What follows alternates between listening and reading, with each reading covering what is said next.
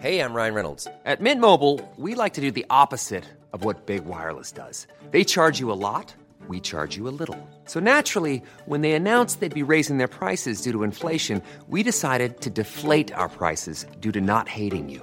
That's right. We're cutting the price of Mint Unlimited from $30 a month to just $15 a month. Give it a try at mintmobile.com slash switch. $45 upfront for three months plus taxes and fees. Promo rate for new customers for limited time. Unlimited more than 40 gigabytes per month. Slows. Full terms at mintmobile.com. Heraldo Radio 98.5 FM, una estación de Heraldo Media Group, transmitiendo desde Avenida Insurgente Sur 1271, Torre Carrachi, con 100.000 watts de potencia radiada.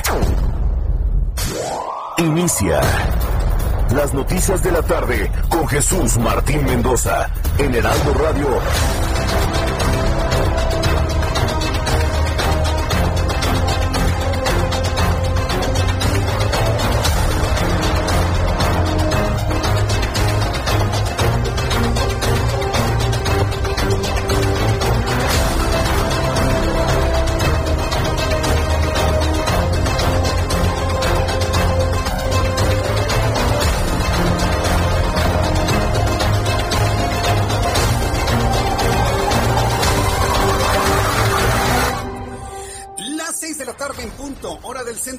República Mexicana. Bienvenidos, me da mucho gusto saludarla a través de los micrófonos del Heraldo Radio en toda la República Mexicana.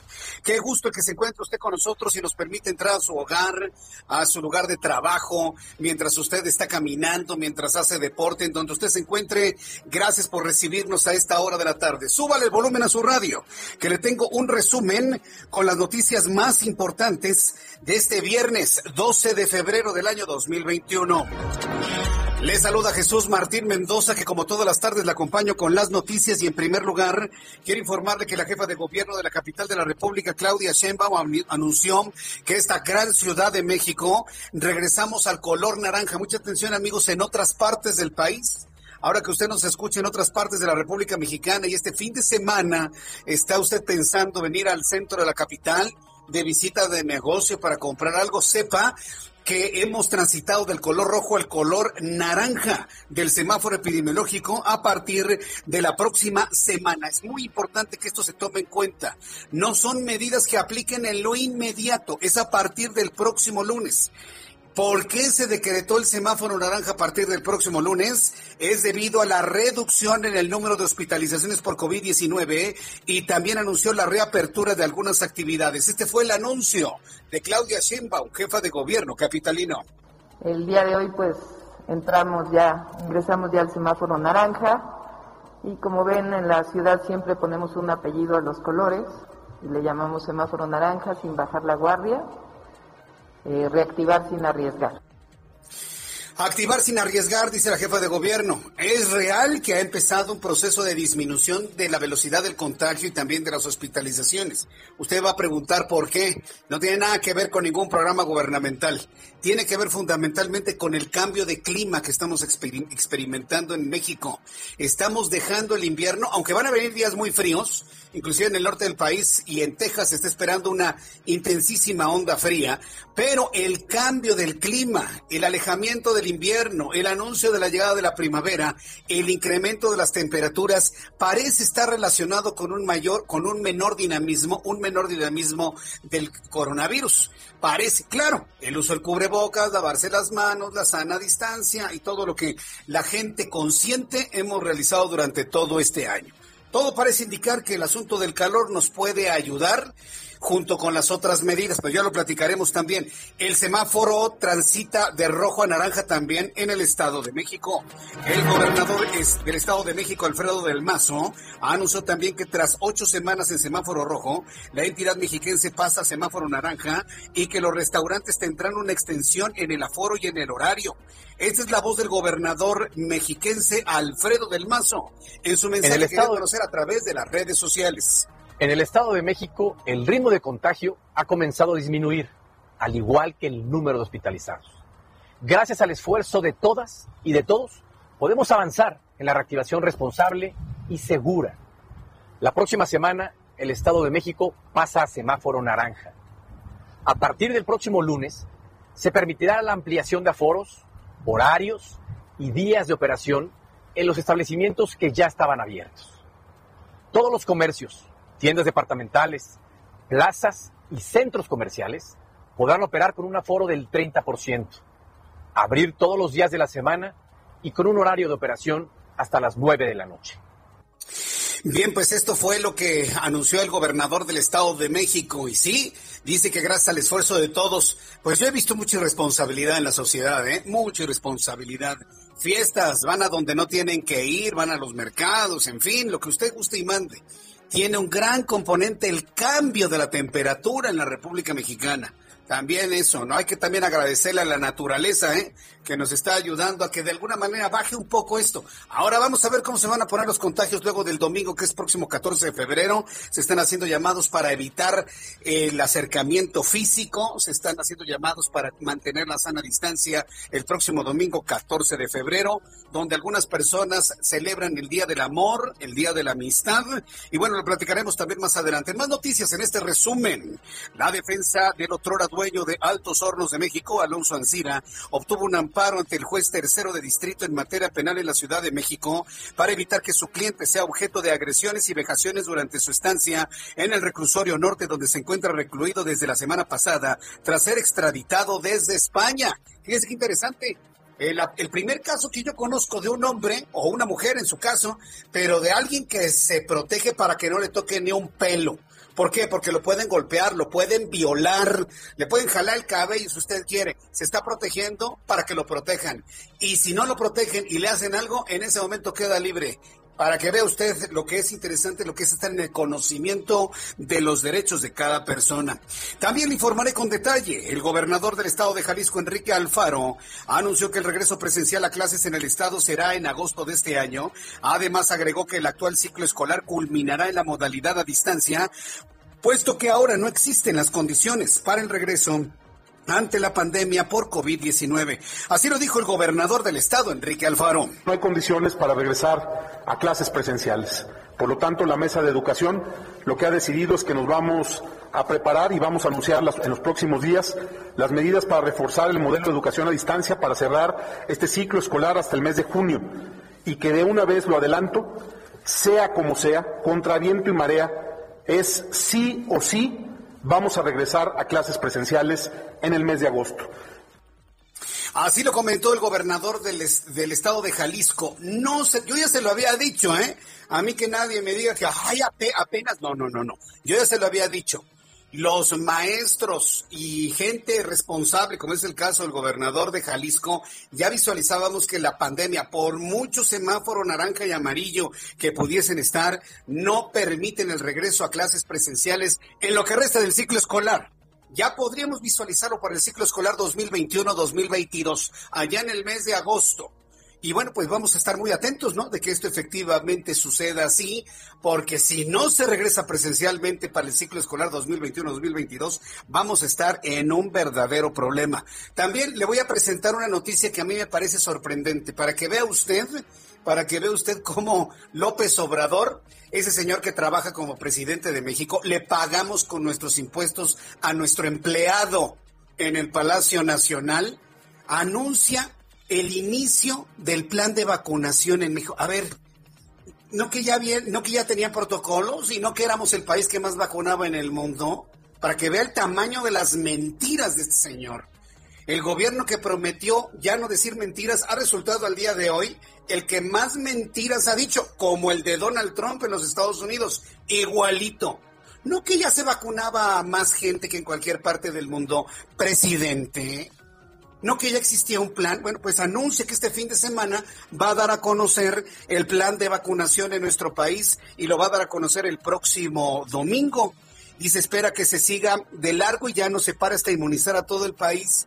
Entonces, ¿qué fue lo que hicimos desde el mes de marzo? ¿Jugar, presidente? Ahora sí le voy a presentar su audio para que usted, con toda libertad, a través de nuestras plataformas, diga usted lo que piensa. Vamos a informar sobre esta campaña el domingo en Oaxaca, pero sí puedo adelantar que ya desde la semana que viene iniciamos la vacunación en todo el país y se va a iniciar aquí en Tlaxcala y en todos los estados. Y yo espero porque tenemos ya suscrito los contratos suficientes para adquisición de la vacuna, de que no paremos. No ha llegado ninguna vacuna, presidente. ¿Por qué le dice eso a la gente? Y lo que acaba de llegar ayer es apenas la sustancia activa para fabricar dos millones y el laboratorio en Querétaro se va a tardar por lo menos 90 días. ¿Por qué dice que va a empezar la vacunación el lunes? ¿En qué problema han metido? Gatel, Gatel que se vaya a la playa, a mí no me importa. Y que el señor Alcocer siga dormidito en su silla, su mecedora, su silla mecedora. El problema es para Marcelo Ebrard. A ver, el secretario de Salud, de Relaciones Exteriores, de Economía, de, de Hacienda, de Gobernación, el secretario multiusos, a ver cómo va a ser para traer vacunas ya para este fin de semana. Porque una cosa es de que lleguen el día 15 las de Pfizer, como había dicho Pfizer, y otra cosa es el traslado, la cadena de frío, la preparación del sistema, que eso puede llevar varios días.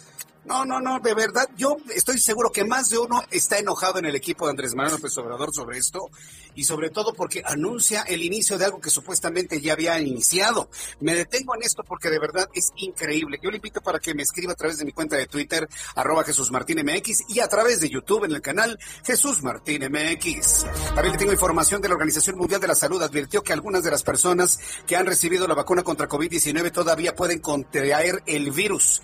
Le repito, la Organización Mundial de la Salud ha informado que algunas de las personas que han recibido la vacuna, gente vacunada, puede todavía contraer el virus y contagiar a otras personas. Es decir, le puede caer el virus, usted está vacunado, no va a tener síntomas, pero le cae el virus y lo puede contagiar. Aunque aclaró que la carga viral es mucho menor que la primera vez que se contrajo la enfermedad. Entonces, que se ponga el cubrebocas el presidente y que no se ande haciendo el valiente que se ponga el cubrebocas si es que de verdad le dio el COVID-19. Mientras tanto, el gobierno canadiense reiteró a México la importancia de un ambiente empresarial estable y predecible ante la creciente preocupación en Ottawa del impacto de las compañías canadienses de la reforma del sector eléctrico impulsada por el gobierno del presidente de este país. Preocupados nuestros socios, ¿eh? Preocupados nuestros socios, tanto Estados Unidos como Canadá. Preocupados por, por las... Eh, decisiones que son de a bote pronto, ¿no? De ocurrencia. Preocupados nuestros dos socios comerciales. Seis de la tarde con doce minutos, hora del centro de la República Mexicana. Le presento a nuestros compañeros corresponsales en la República Mexicana. Saludo a Pepe Alemán. Él se encuentra en San Luis Potosí. Adelante, Pepe, ¿qué nos actualizas el día de hoy? Te escuchamos.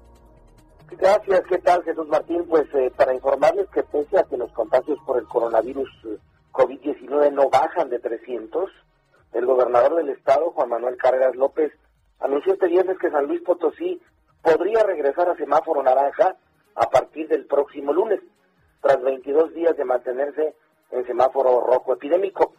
El gobernador Carreras eh, informó que ha presentado una propuesta a la Secretaría de Salud Federal que contempla adecuaciones en las medidas públicas de restricción de por sí ya severas y que se aplicarían a partir del lunes por lo que se espera que el gobierno federal acepte y haga el anuncio oficial en más o menos una hora durante la conferencia de Hugo López Gatel.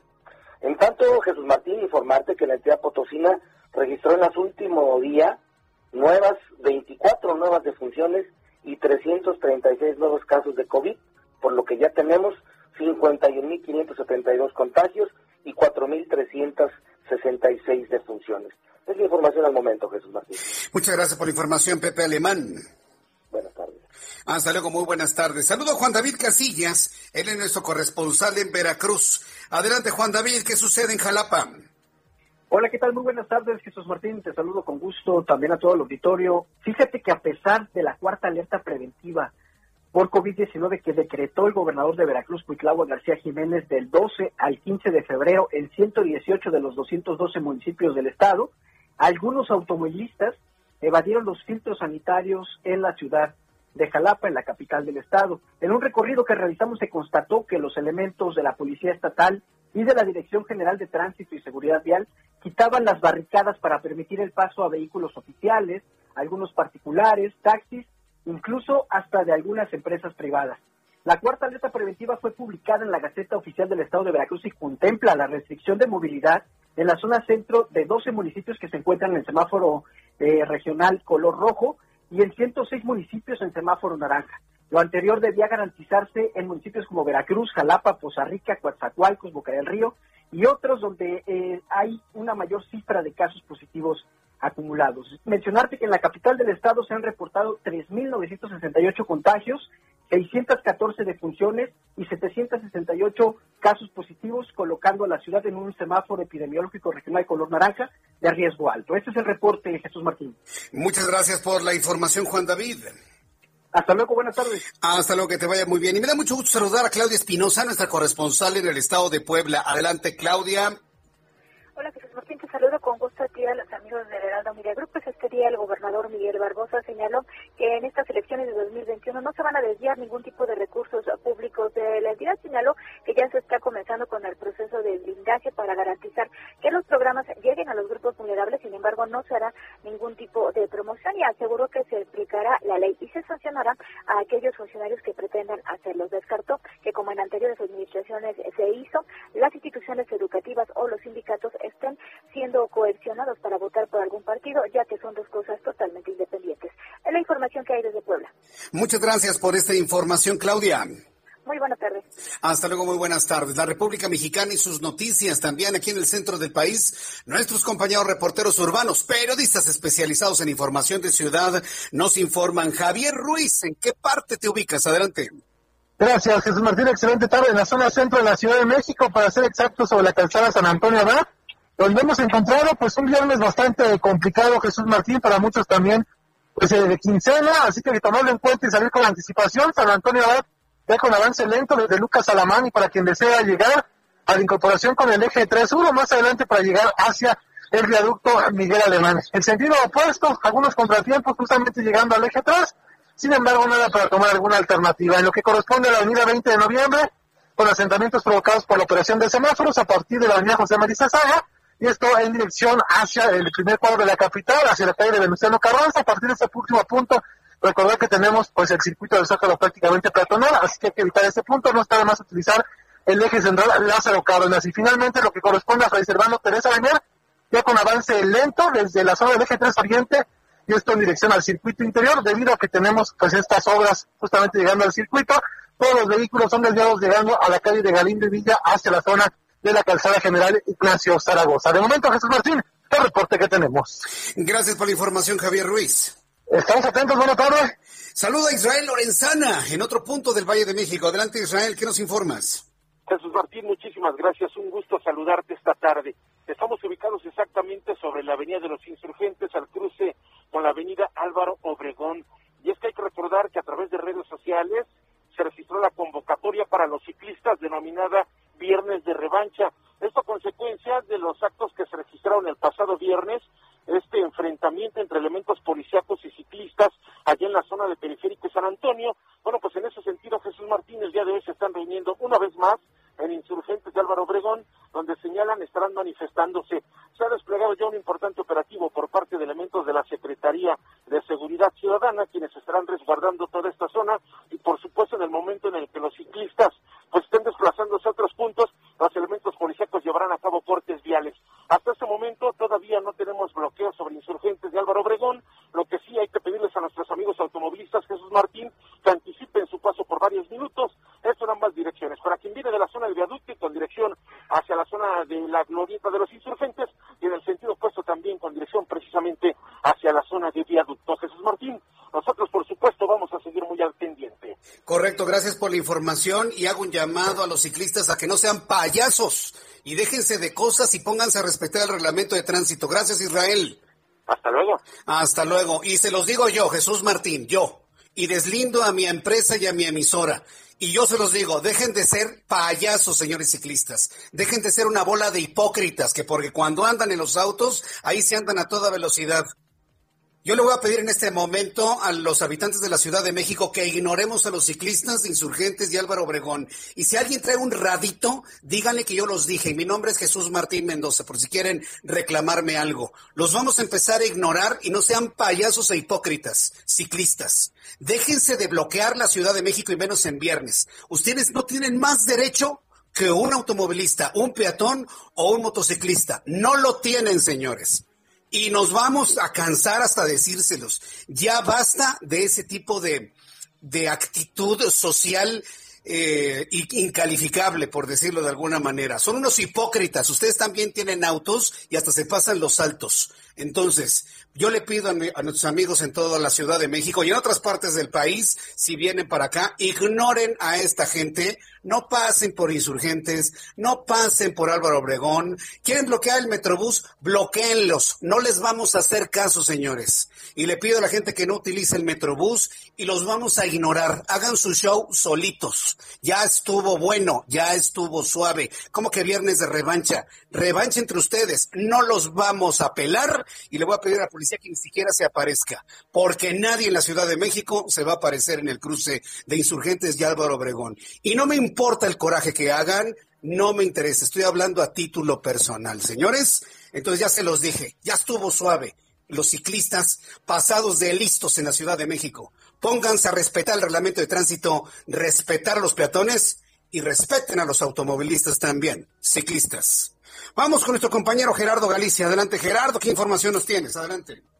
Un aviso a tiempo, Jesús Antín, para nuestros amigos que tienen planeado salir por la autopista México-Cuernavaca hacia la ciudad de la Eterna Primavera. Hay que salir con muchas horas de anticipación. Los automovilistas que están llegando hasta la caseta de cobro por Tlalpan, el viaducto Tlalpan y luego el recorrido de la autopista hasta la caseta, están haciendo por lo menos tres horas de camino. Y esto se debe, Jesús Martín, a que debido a la pandemia, Capufe ha decidido eh, reducir el número de carriles de cobro en efectivo. Solamente están operando dos garitas de cobro y eso se traduce en caos vial. El rezago llega hasta la zona de Tlalpan. Si van a ingresar eh, por Avenida de los Insurgentes desde el periférico. De hecho, el periférico ya está eh, afectado por esta situación. Es un asentamiento kilométrico y son cientos y cientos de automovilistas que han quedado atrapados en el tráfico. Así que la recomendación sigue siendo quedarse en casa si necesitan llegar hasta la salida o a la autopista de la México-Cuernavaca. Lo que van a encontrar es eh, caos tremendo y las que sí están libres son las tarjetas eh, comprado automático, las de TAG, sin embargo son pocos los automovilistas que tienen este cobro electrónico. Por lo pronto, Jesús Martín, el reporte, y para las eh, personas que llegan por la autopista a la Ciudad de México se encuentran con la misma situación, son los dos garitas de cobro operando en este sí, Bueno, pues esperemos que esto abran unas dos o tres más. Muchas gracias, Gerardo Galicia, por la información. Con todo gusto, excelente tarde. Gracias, excelente tarde. Al ratito platico más con nuestros compañeros reporteros urbanos. Vuelvo a insistir, vamos a ignorar a los ciclistas el día de hoy y conmino a la Secretaría de Seguridad Pública que ni se presente, que ni vayan. ¿Para qué? ¿Para qué? Para No, ni vayan, vamos a ignorarlos. No existen, se acabó. No utilice el Metrobús, no pase por Insurgentes, no pase por Álvaro Obregón, que se queden solitos ahí su show. Hipócritas, se los vuelvo a decir, ciclistas no queremos ese tipo de actitudes en la Ciudad de México. Todos tenemos el mismo derecho y ustedes no tienen más derecho que los automovilistas, ni que los peatones, ni que los motociclistas, ni los camioneros. Se acabó. Alguien les tiene que hablar en serio a ustedes. Es más, vamos a promover de que se emplaquen las bicicletas para que ustedes sean sancionados por este tipo de cosas, ¿eh? Y que le retiren su juguete y se los lleven a un corralón. Sí, no, ya estuvo suave. Sí, viven impunes. Los ciclistas en la Ciudad de México viven impunes. Si hay un ejemplo de impunidad, es un ciclista que arrolla un peatón que se pasa por la cebra o se pasa un alto. Ese es el ejemplo encarnado de la impunidad en esta Ciudad de México.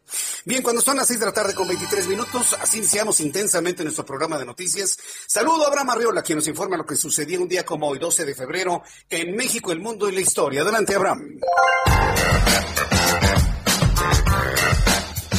Amigos, bienvenidos. Esto es un día como hoy. ¿Sí lo sabía? Sí, es un día como hoy en la historia 12 de febrero. Falta mucho para la quincena. En 1914, en Washington, D.C., se coloca la primera piedra del Lincoln Memorial.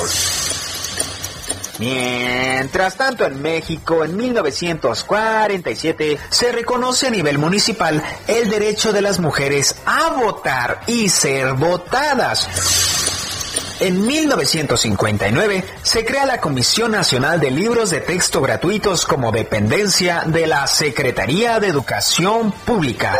¿Y tú, cuál es tu cuento favorito que recuerdas de aquella infancia de la escuela? En el año 2016, en México, inicia la visita pastoral del Papa Francisco a México. ¿Te acuerdas, Jesús? Además, Hoy es el día de Darwin para promocionar la ciencia y en Estados Unidos también se celebra el cumpleaños de Abraham Lincoln. En México es el día del nadador. Amigos Jesús Orlando, esto fue un día como hoy en la historia. Muchas gracias. Muchas gracias por la información, Abraham Arreola. Gracias por estar siempre muy pendiente. Quiero enviarle un saludo de cumpleaños a Sandra Karina. Está cumpliendo años Sandra Karina y me escribió su mamá Sara Romero. Y bueno, pues para Sara Romero agradecerle su confianza por seguirnos y escucharnos. Y para Sandra Karina, pues un gran abrazo de cumpleaños el día de hoy. Voy a los anuncios y regreso con todas las noticias en el Heraldo Radio. Escuchas a Jesús Martín Mendoza con las noticias de la tarde por Heraldo Radio, una estación de Heraldo Media Group. Heraldo Radio, la HCL se comparte, se ve y ahora también se escucha.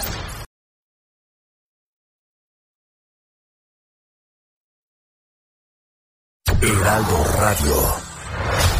Escucha las noticias de la tarde con Jesús Martín Mendoza. Regresamos. Muy buenas tardes amigos, estamos aquí en el espacio de Jesús Martín Mendoza muy contentas porque vamos a platicar con todos ustedes de nuestro cabellito. ¿Se nos cae? ¿Qué edad tenemos? ¿Cómo lo cuidamos?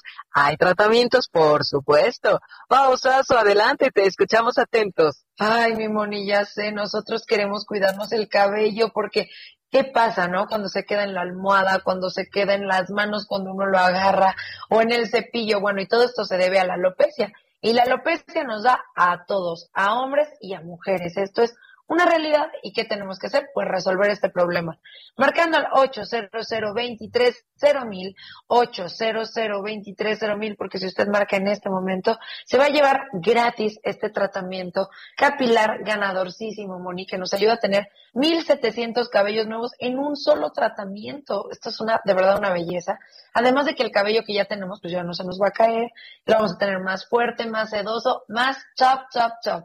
Llama en este momento al 800 mil para poder llevarse este tratamiento espectacular, lucir un pelazo ganador, solo tiene que cubrir los gastos de manejo y envío. Y ahorita que estamos en casita, mi Moni, pues nos podemos lavar el cabello con esta maravilla. Y 1700 cabellos nuevos van a tener marcando al 800 mil. ¿Cómo ves, mi Moni? Perfecto, pues a marcar, amigos. Es el momento de animarnos. Gracias, Pau. Gracias a ti, mi Moni. Regresamos.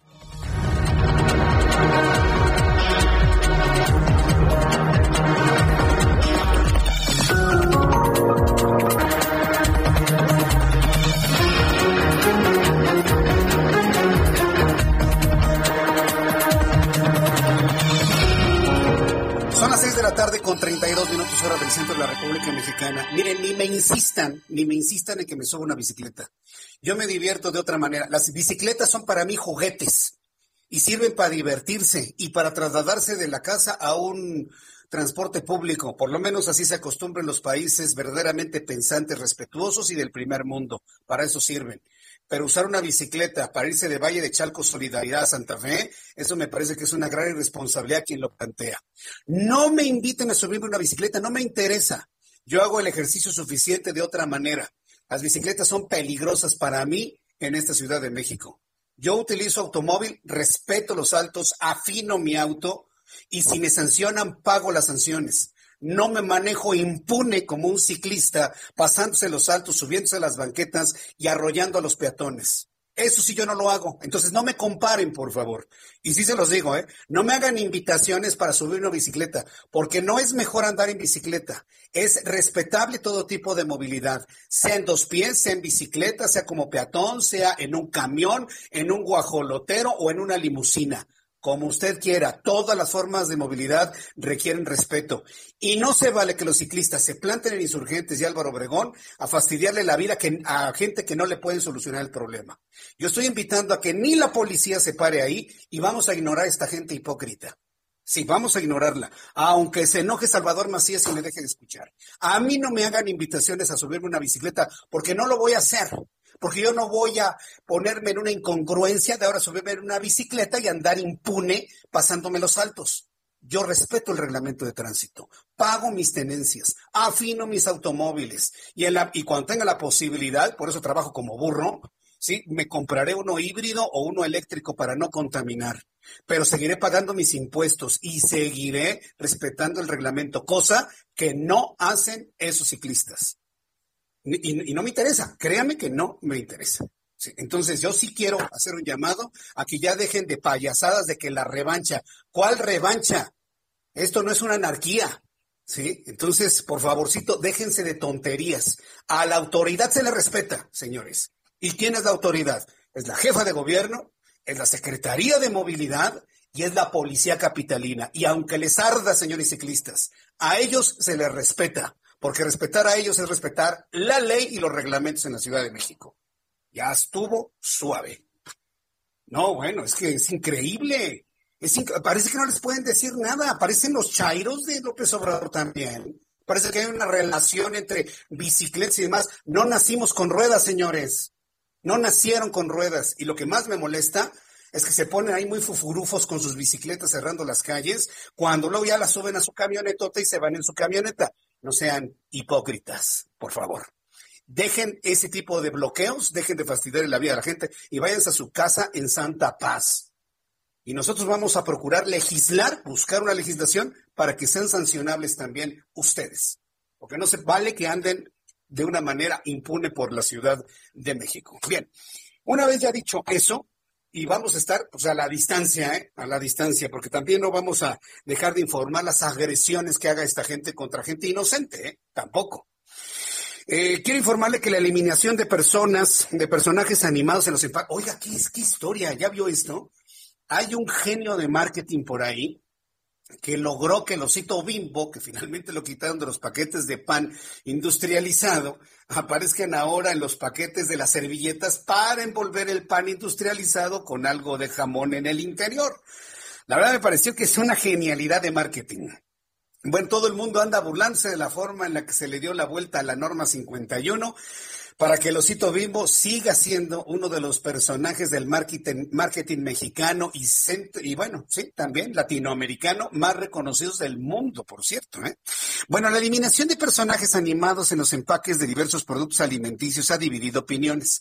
Sin embargo, uno de los casos que más ha llamado la atención es el del famoso osito bimbo cuya imagen ha sido difundida en memes y otro tipo de productos, lo cual ha puesto en el radar si la empresa panificadora podría violar la norma oficial número eh, o la norma oficial mexicana 051. Para hablar sobre este asunto, porque la verdad es un asunto noticioso interesante.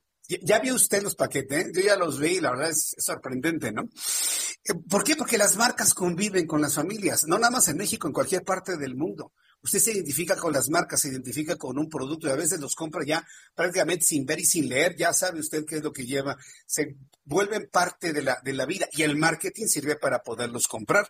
Bueno, en la línea telefónica está Mariana Curiel, fundadora y directora general de la Asociación Mexicana de Etiquetado, Etiquetado Nutrimental, Capacitación y Emprendimiento. Me da mucho gusto saludarla, Mariana Curiel. ¿Cómo le va? Bienvenida, muy buenas tardes. Estimado Jesús, buenas ¿cómo te va? Muchas gracias por la invitación y gracias a todos tus radioescuchas. A ver, ¿cómo podemos entender este fenómeno de marketing que hemos visto? Finalmente el osito bimbo está más vivo que nunca, pero ahora en las servilletas. A ver, platícanos, por favor. Es, muy bueno, es muy buen punto el, que tocas.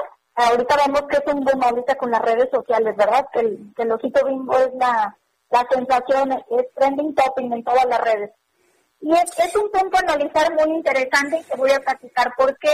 Este proyecto de la alianza que hubo con las servilletas y, esta empresa, por la más grande yo creo del mundo de panificación, es, es una alianza que se desarrolló desde el año pasado. De hecho, mi equipo de marketing, mi compañera eh, Iri, Iri Cecilia y Margarita, eh, tenían muestras desde, desde el año pasado. Curiosamente, recordemos que el, numeral este de eliminación, el 41.5, entra en vigor el primero de abril y que nos encontramos que muchas empresas ya se han adelantado a retirar los personajes. Pero aquí considero que lo, lo primero es la información. Como dicen, la información es poder, ¿verdad? Entonces, aquí lo, lo interesante y relevante del asunto es que la, esta empresa Bimbo, todo lo que es su línea de bollería, pan blanco, eh, pan integral, son productos libres de sellos y leyendas.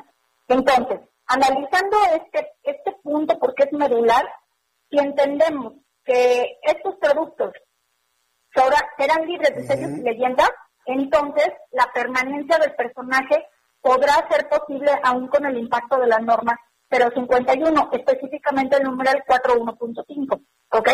No estoy diciendo que todos los productos de esta empresa van a poder tener el personaje. Lo que estoy diciendo es que justamente este ejemplo de las servilletas que se usan para, o, el marketing va dirigido, la verdad es que fue genial, unos genios de marketing, es muy, muy, muy interesante pero el punto es que la misma norma trae muchos errores, mismos que me gustaría comentar más adelante si nos alcanza dar tiempo. A, ver, sí, Pero, antes de platicar, antes de, hablar de la, de la norma, quisiera que fuéramos un poquito más atrás. ¿Cuál fue la lógica para quitar este, estos dibujos, en este caso Nosito Bimbo, personajes animados o dibujados de los productos alimenticios? ¿Cuál es la lógica? ¿Cuál es el beneficio para el consumidor?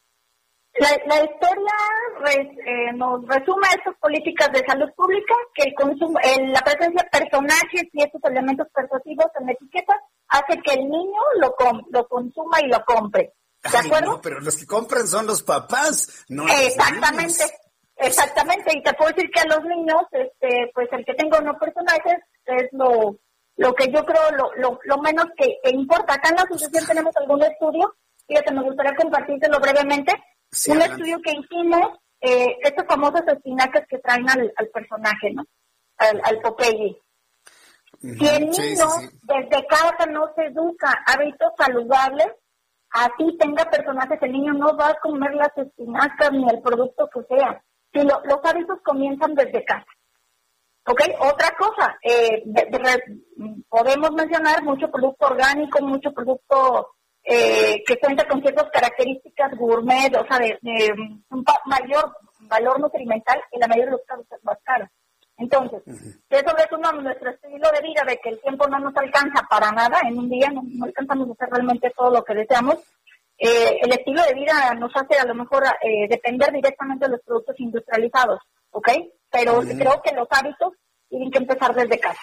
Entonces, esta justificación del gobierno que, que pues, la presencia de personajes influye. Sabemos que pues, los, los padres de familia son los que van a ir a el súper y más ahorita con todas estas restricciones, ¿verdad? Que ni a los niños dejan entrar a las tiendas de servicio, a las tienditas.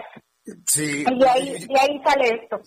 Pero yo, lo que sorprendido de esta, de esta norma, porque la verdad yo no le veo ningún sentido de quitar al Iván el tucán de los frutilupis y de quitar a, Melvin el, elefantito de los Choco Crispies. No, no, ¿se, imagina usted si hubiese prevalecido hasta este momento el negrito bimbo? Uh, ah, el, negrito bimbo lo vemos, es una situación que fue no por un asunto propiedad intelectual, pero sí pues por esto que se mencionaba del, del racismo, ¿no? Eh, pero yo, una cuestión algo extraña. Es, pues este país se comió el negrito bimbo durante centurias, bueno, sobre, durante décadas, y nadie se sintió ofendido porque existiera un niño de color y le dijeran al pan negrito. Nunca nadie se mostró ofendido. Pero bueno, ya es una tendencia esa internacional, ahí sí voy a hablar. Pero lo que yo quiero plantear es que si prevalecieran esas imágenes de ese entonces actualmente, no, ya nos hubiéramos rasgado las vestiduras. Totalmente. Totalmente. estamos cayendo en, un, en una exageración de las cosas, ¿no cree usted? Estamos cayendo en una exageración, una desinformación y por aún les considero que necesitamos trabajar arduamente desde casa, las escuelas, profesores, el gobierno que tiene que poner las pilas, porque no es posible que un niño no sepa lo que es una grasa trans o el que lean ciertos octágonos, el tres sellos, dos sellos y piensan que son puntos acumulables para cambiar con un, por un producto. Entonces, si no tenemos educación, hablando de que la, la estrategia de la norma 051 no es asustar, sino fomentar la educación y el comprender realmente lo que simboliza una etiqueta. ahorita lo, lo dicen, no, pues que el osito bimbo, volviendo a este ejemplo. El, lo, la verdad lo que hicieron los de marketing, o sea, esta alianza comercial que hicieron estas dos empresas es buenísima. O sea, tiene ya esto en redes, ¿no? Pero el, punto aquí es que estos productos realmente podrán seguir conservando el osito bimbo porque la empresa pues optó por una reformulación, que es lo que busca el gobierno. Pero volvemos a lo mismo. Si hay reformulación, pero a lo mejor un cambio de precio, pues probablemente la madre casa ya no lo lleve. Reformulaciones, mire, andan, andan con las reformulaciones de los ingredientes de estos productos engordadores desde hace dos sexenios al menos. Y yo sigo viendo gente gorda, yo sigo viendo a niños obesos, porque no han reformulado lo principal, que es el jarabe de maíz de alta fructosa, porque hay muchos intereses económicos en comprar jarabe en lugar de utilizar azúcar de caña. Y eso también lo hemos dicho aquí, reformula no sé qué cosas, pero en el asunto central no le entran por las millonadas que significa comprar jarabe de maíz de alta fructosa. De verdad que yo no entiendo las cosas como las, bueno, sí las entiendo, nada más que pues hay que, hay que finalmente que decirlas, ¿no? No funcionan las reformulaciones, no, no funciona de nada quitarle un elefantito a una caja de cereal, no sirve de nada. Pero bueno, pues este, creo que hemos caído en una exageración que no nos ayuda absolutamente en nada. Totalmente. No, yo lo considero igual. Estamos en una época de que hay más desinformación que antes. Es, lamentable, de verdad. Y ahora el, el mismo que uno va al súper y que cada vez se alcanza para comprar menos productos. O sea, estamos sufriendo, ¿no? Las secuelas que, que hay en todos los niveles. Los vemos ahorita en esta situación de la pandemia, pero la, la realidad es de que difícilmente vamos a poder lograr el objetivo que es combatir la obesidad y sobrepeso si no hay una, una educación alimentaria que comienza desde políticas eh, alimentarias bien pensadas. Pues sí, sí eh, se, se, olvidan del objetivo, ¿no? Se olvidan del objetivo que es combatir y abatir la obesidad y estos señores haciendo normas nomás para fastidiarle la vida a un empresario. No, no lo, que ni se la fastidiaron, ¿eh? Porque estoy seguro que ya hay más venta de servilletas pétalo y también seguramente del pan bimbo, seguramente, ¿no? Por la asociación que hay. Porque así somos finalmente en México. Sí, no, y es que esto que hicieron es, reitero, es una jugada muy buena la que hicieron. Es, una muy, muy divertida.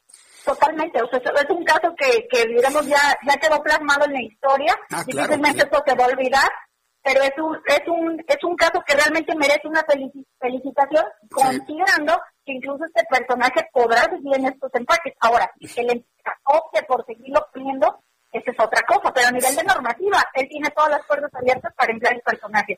Bueno, a ver, a ver qué, le, qué hacen de más, este, a ver si ponemos pato purific, ¿no? En algunas otras, en otros productos, ¿no? Sí, habría que ver. Lo vemos con los empaques, estos cereales de caja, y no se ve el elemento, pero ahí se ve como la colita del tigre.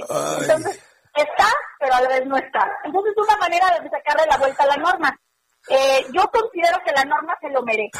¿Sabes por qué? Porque la misma norma trae errores. Imagínate que nosotros, las emprendedores y empresas que llegan a, a pues con nosotros, a, informarse, a, entender un poco estas normas, y me ejemplo, dice que es para nosotros y le gente las calorías. Porque si le suben las calorías, entonces va a tener menos octágonos. O sea, es una es un tremendo error esta norma. No es pues, posible que una de las maneras de sacar estos octágonos es que le suban a las calorías. Sí. Bueno, pues este Mariana, vamos a ver cuáles siguen siendo las reacciones a todos. Yo creo que los que hicieron la norma se van a quedar calladitos y mm, calladitos se van a ver más bonitos, porque la verdad es que esta es una genialidad de marketing. Lo estoy buscando, de hecho, al creador de esto, porque es un genio, ¿eh?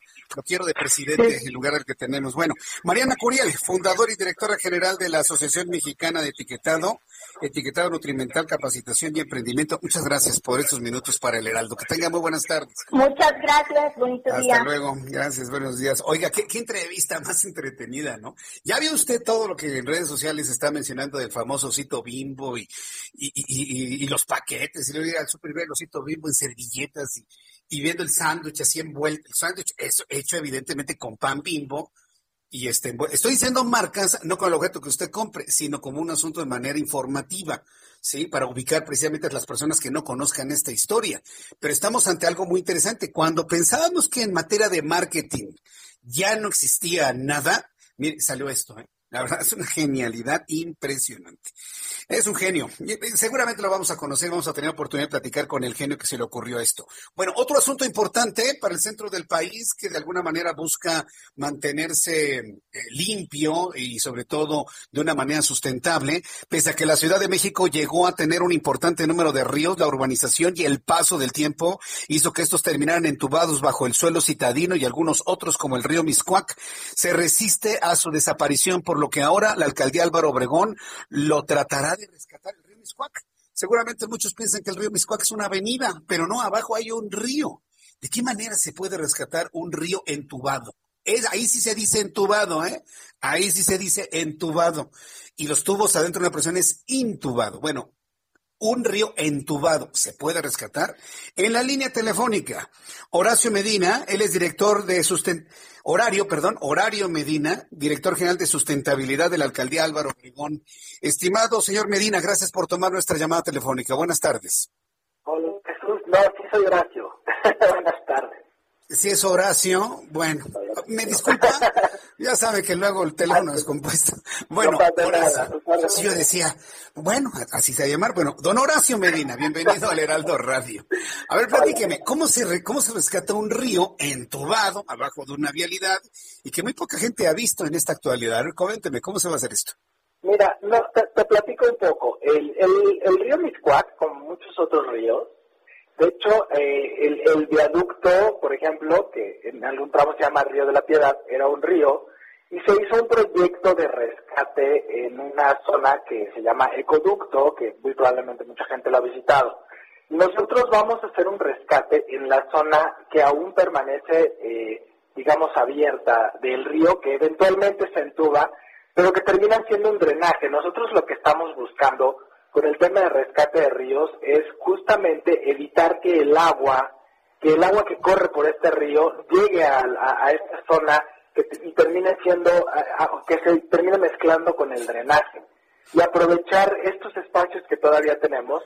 Se habla, por ejemplo, de que el río Magdalena es el último río vivo y una parte nos toca a nosotros como alcaldía, pero la realidad es que la Ciudad de México aún conserva muchos ríos y la mayor parte de ellos pasan al PAS por Álvaro Obregón. Sí, es que aquí hay un asunto que a mí me sorprende porque seguramente usted conoce al químico Luis Manuel Guerra y muchas veces en Radio Red, cuando estábamos allá, pues hablábamos precisamente de la capacidad hídrica de la Ciudad de México y él nos decía que el único río vivo era el río de la Magdalena. Y ahí pues hemos tenido la idea que ya no solamente sobrevivía un río, hoy usted me dice que hay varios ríos vivos. Esto es una noticia en toda la extensión de la palabra, don Horacio. Sí, el, tema con el río Magdalena es que de manera muy desafortunada, el río Magdalena llega prácticamente a, la zona centro de la ciudad. De hecho, termina, como ustedes saben, en los viveros de Coyacán y eso eso le da una relevancia importante en términos de que es un río urbano que todavía se mantiene. Sin embargo, en la zona alta, en los suelos de conservación de la, de la Ciudad de México, nacen ríos muy importantes como el río Tacubay, el río Miscuac, eh, hay otros ríos, Atzoyapan, el río Guadalupe, y todos ellos ya en la zona urbana los perdemos de manera desafortunada, justo porque se transforman en drenajes y la gente empieza únicamente a utilizarlos como tales y tiran basura y terminan siendo zonas totalmente insalubres. Sin embargo, mantienen su capacidad hídrica, como bien comenta, eh, como comentó, en su, le comentó a usted el químico Guerra, eh, mantienen su capacidad hídrica y por lo tanto son perfectamente rescatables. Digo, ejemplos importantísimos en, Corea, en, algunas ciudades europeas, la misma China, Japón, Tokio rescató sus ríos hace 40, 50 años de drenajes que eran. Eso, eso habla de que si bien estamos en los ríos actualmente en la Ciudad de México, en la zona urbana, presentan un estado muy, muy grave, todavía estamos en muy buen momento de rescatarlos y además es importantísimo hacerlos justo por lo que comentaba usted, la, la, el valor hídrico que todavía poseemos en la Ciudad de México por ser una cuenca. Eh, ¿Cuánto tiempo eh, van a invertir de esta administración en Álvaro Obregón para poder hacer este importantísimo rescate que pues le va a dar otro tono a la alcaldía y evidentemente a varios puntos de la Ciudad de México? ¿Cuánto, cuánto tiempo se van a tardar y cuánto va a costar, don Horacio? bueno, en realidad y, el, hecho es que el rescate de ríos es un trabajo multidisciplinario.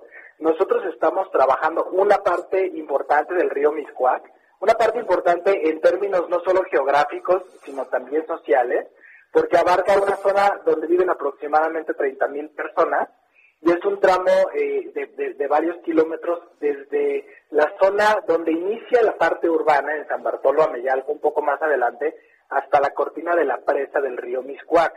Esta zona va a tener una inversión aproximada de 25 millones de pesos y esto y nos va a servir de parteaguas para mostrar cómo podemos hacer un rescate de ríos y desde, desde, un, desde sistemas conocidos como, como sistemas verdes y azules, que son sistemas ambientalmente eh, responsables o amigables, son sistemas de vegetación que se encargan de filtrar el agua de los, de los ríos, sistemas hechos por, por piedras, por muros de gavión y otro tipo de cosas que evitan a toda costa el uso de concreto y tubería de concreto y entubar los ríos, como usted bien comenta, que lo único que hacen es terminar por convertirse en drenaje.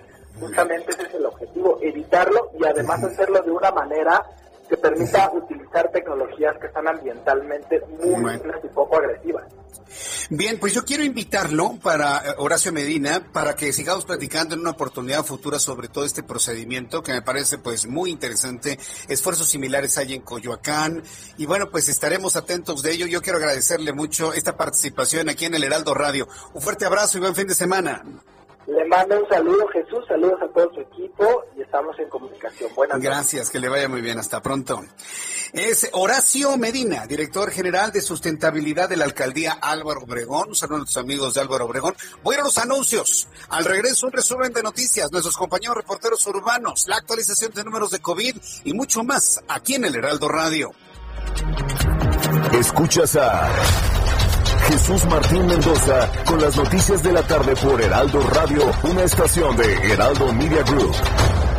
Heraldo Radio.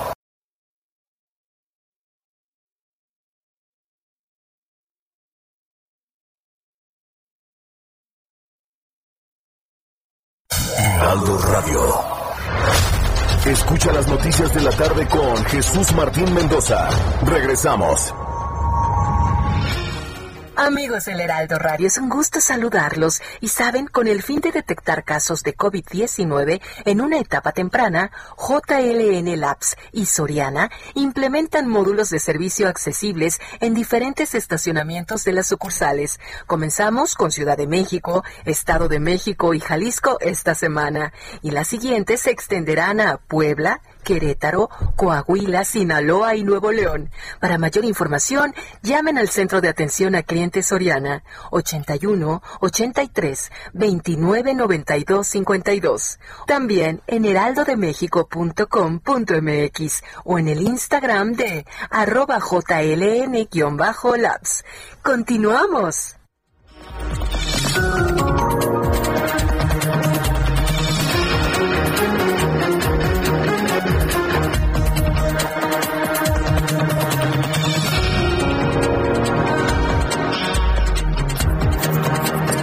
Son las 7 de la noche en punto, hora del centro de la República Mexicana. Le presento un resumen con las noticias más importantes.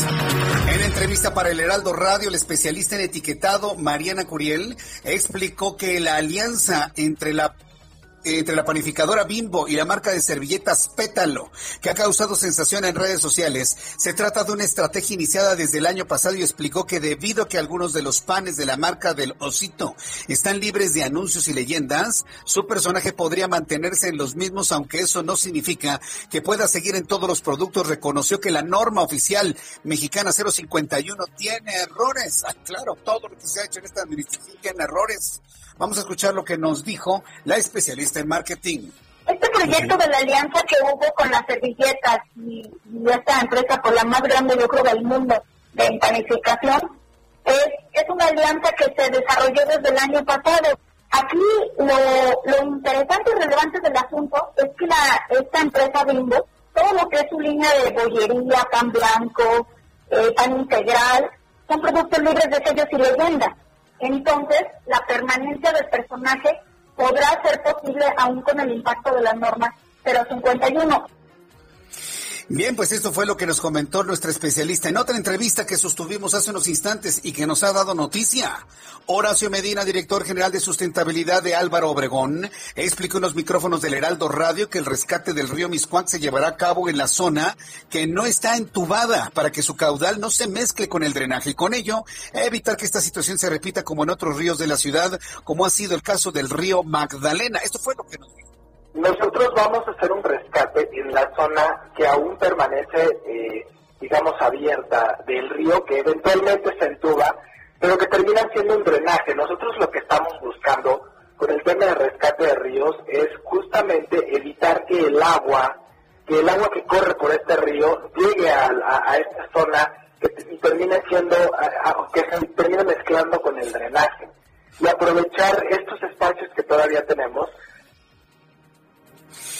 Bien, pues esto fue lo que nos comentó el especialista en Álvaro Obregón. Además, y de Alfonso Guajardo, quien es el secretario, exsecretario de Economía durante la administración de Enrique Peña Nieto, afirmó que la iniciativa de reforma a la ley de la industria eléctrica tendrá implicaciones negativas como incumplimientos con los tratados de libre comercio de Estados Unidos y Canadá y el Acuerdo Transpacífico de Cooperación Económica. Aunque el presidente se haya puesto a revisar el, texto del tratado, del famoso TEMEC, no mostró completo y está en total violación la iniciativa de ley que permite ser un monopolio otra vez de la Comisión Federal de Electricidad. Y hasta este momento no hay nadie adulador del presente gobierno que me explique por qué se están promoviendo monopolios desde el gobierno. Hoy quienes vieron y redactaron el texto para el TEMEC están advirtiendo que estamos en una clara violación de estos acuerdos internacionales. Mientras tanto, el gobernador de Guerrero, Héctor Astudillo, anunció que en coordinación con la alcaldesa de Acapulco, Adela Román, este fin de semana se va a implementar un operativo especial en Acapulco para evitar aglomeraciones en las playas y que los establecimientos cumplan con todas las medidas sanitarias. También informó que Ángel Ávila Romero, representante del PRD ante el Instituto Nacional Electoral, informó que Coalición Va por México, conformada por su partido, así como el PAN y el PRI, contenderán para las elecciones del próximo 6 de junio de dos, en 2000, en 219 de los 300 distritos electorales del país, lo que significa el 73% del total nacional. Le informo también en este resumen que la Secretaría de Gestión Integral de Riesgos y Protección Civil de la Ciudad de México activó la alerta naranja por pronóstico de temperaturas bajas y heladas en la alcaldía Álvaro Obregón, Coajimalpa, Magdalena Contreras y Tlalpan, en las que se esperan temperaturas cercanas a los 0 grados Celsius durante la madrugada de este sábado. Y le informo que los Centros para el Control y la Prevención de Enfermedades de Estados Unidos recomendaron este viernes reabrir las escuelas en la Unión Americana con el uso obligatorio de mascarillas y estrictas normas de distanciamiento social entre alumnos y profesores. También informo que la Organización de las Naciones Unidas pidió a varios países levantar las sanciones económicas que han impuesto a Venezuela en los últimos años debido a que los efectos devastadores que han tenido sobre la vida de los venezolanos. Los restaurantes en Nueva York reabrieron este viernes sus espacios interiores después de que el gobernador Andrew Cuomo les permitió operar al 25% de su capacidad interior tras funcionar poco más de dos eh, en sus zonas de, al aire libre, por más de dos meses en sus áreas al aire libre. Y esto evidentemente pues está marcando a nivel mundial pues un cambio de actitud frente a la pandemia de COVID-19. Son las noticias en resumen. Le invito para que siga con nosotros. Le saluda Jesús Martín Mendoza.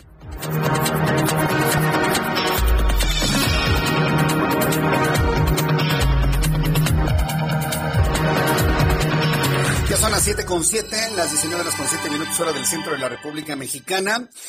Bien, vamos con nuestro compañero Israel Lorenzán. A ver, mucha atención, le voy a pedir que le suba el volumen a su radio. Vamos a escuchar qué es lo que está sucediendo en Insurgentes y Álvaro Obregón. Yo he solicitado que todos los habitantes de esta ciudad le demos vuelta a este cruce e ignoremos esto.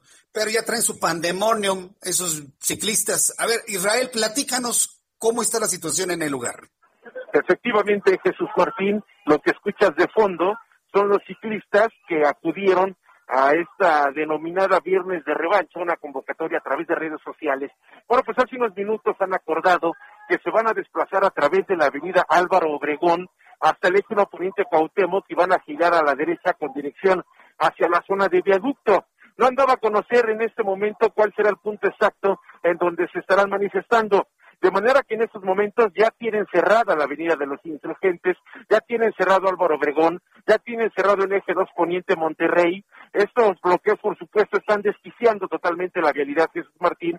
Desde la zona de viaducto ya tenemos elementos policíacos llevando a cabo cortes viales, desviando a los automovilistas para evitarse estos contratiempos. Y es cuestión de minutos para que salgan estos ciclistas rodando con dirección hacia la zona del eje 1 Poniente Cuauhtémoc. Jesús Martín, han dado a conocer algunos puntos eh, pues eh, de su pliego petitorio, entre que destacan por supuesto que se respeten a los ciclistas, que haya un cambio precisamente en el reglamento de tránsito para disminuir las velocidades en avenidas principales y por supuesto que en todo momento los ciclistas lleven la preferencia. Así que bueno, pues Jesús Martín son alrededor de unos 100 ciclistas, los que ya se han reunido aquí en Álvaro Brown y Insurgentes.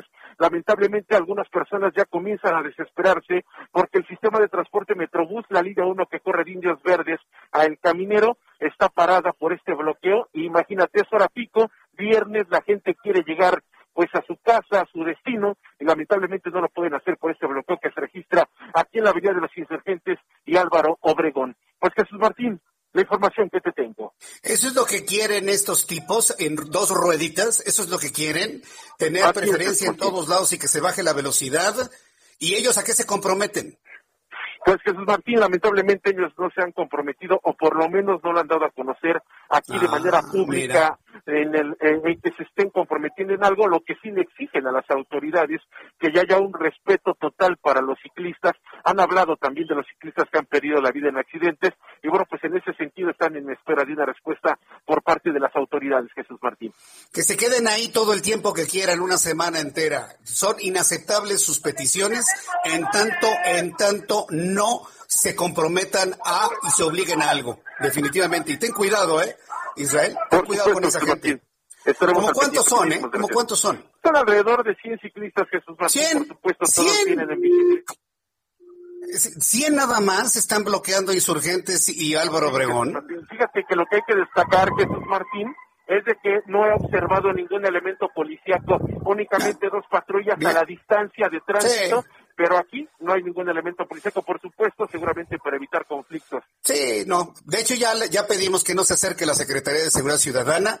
Le voy a pedir a nuestros amigos que vean el Metrobús, bájense del Metrobús, caminen dos estaciones, lo toman adelante y sigamos nuestro camino. Vamos a ignorar este tipo de llamados a la violencia. Viernes de revancha, así le llamaron. Pues, ¿qué quieren? ¿Golpear policías o qué pretenden estos 100 señores en dos rueditas? Pues Jesús Martín, esto por supuesto tiene que ver con estos actos que se registraron el pasado viernes en San Antonio, donde se enfrentaron con los elementos de tránsito. Está bien, Israel. vete tú a la distancia, porque esa gente es violenta y, y, no me gustaría que te dijeran algo o te pasara algo. Ten mucho cuidado en ese lugar. Muchas gracias. gracias Jesús Martín. Hasta luego. Sí, porque esos son los clásicos tipos que con sus cadenitas para amarrar su juguete empiezan a romper espejos, parabrisas y demás.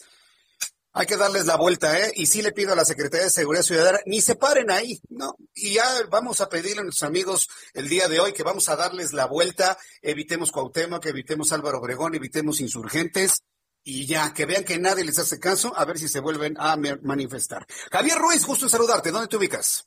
Gracias, Jesús Martín, el gusto es mío, nos encontramos recorriendo parte de la avenida Río Joaquín, avance ya complicado, Jesús Martín, al menos para quien se desplaza de la zona de la Gavia, y esto en dirección hacia periférico, pues eh, recorrimos y no hemos observado nada, solo la carga habitual de esta hora, pero bastante complicado. El sentido opuesto, lo que podemos observar es que en general el avance es mucho más aceptable, pues estamos justamente llegando a la incorporación con la calzada general Mariano Escobedo. También tuvimos oportunidad de checar la avenida Presidente Mazarik, ya con avance lento, desde Ferrocarril de Cuernavaca para llegar a Arquímedes y más adelante también en la incorporación a la Secretaría General Mariano Escobedo y el sentido opuesto pues con las mismas condiciones, principalmente rezagos que son provocados por la operación de los distintos semáforos. De momento, Jesús Martín, el reporte que tenemos. Muchas gracias, Javier Ruiz. Estamos atentos, buenas tardes.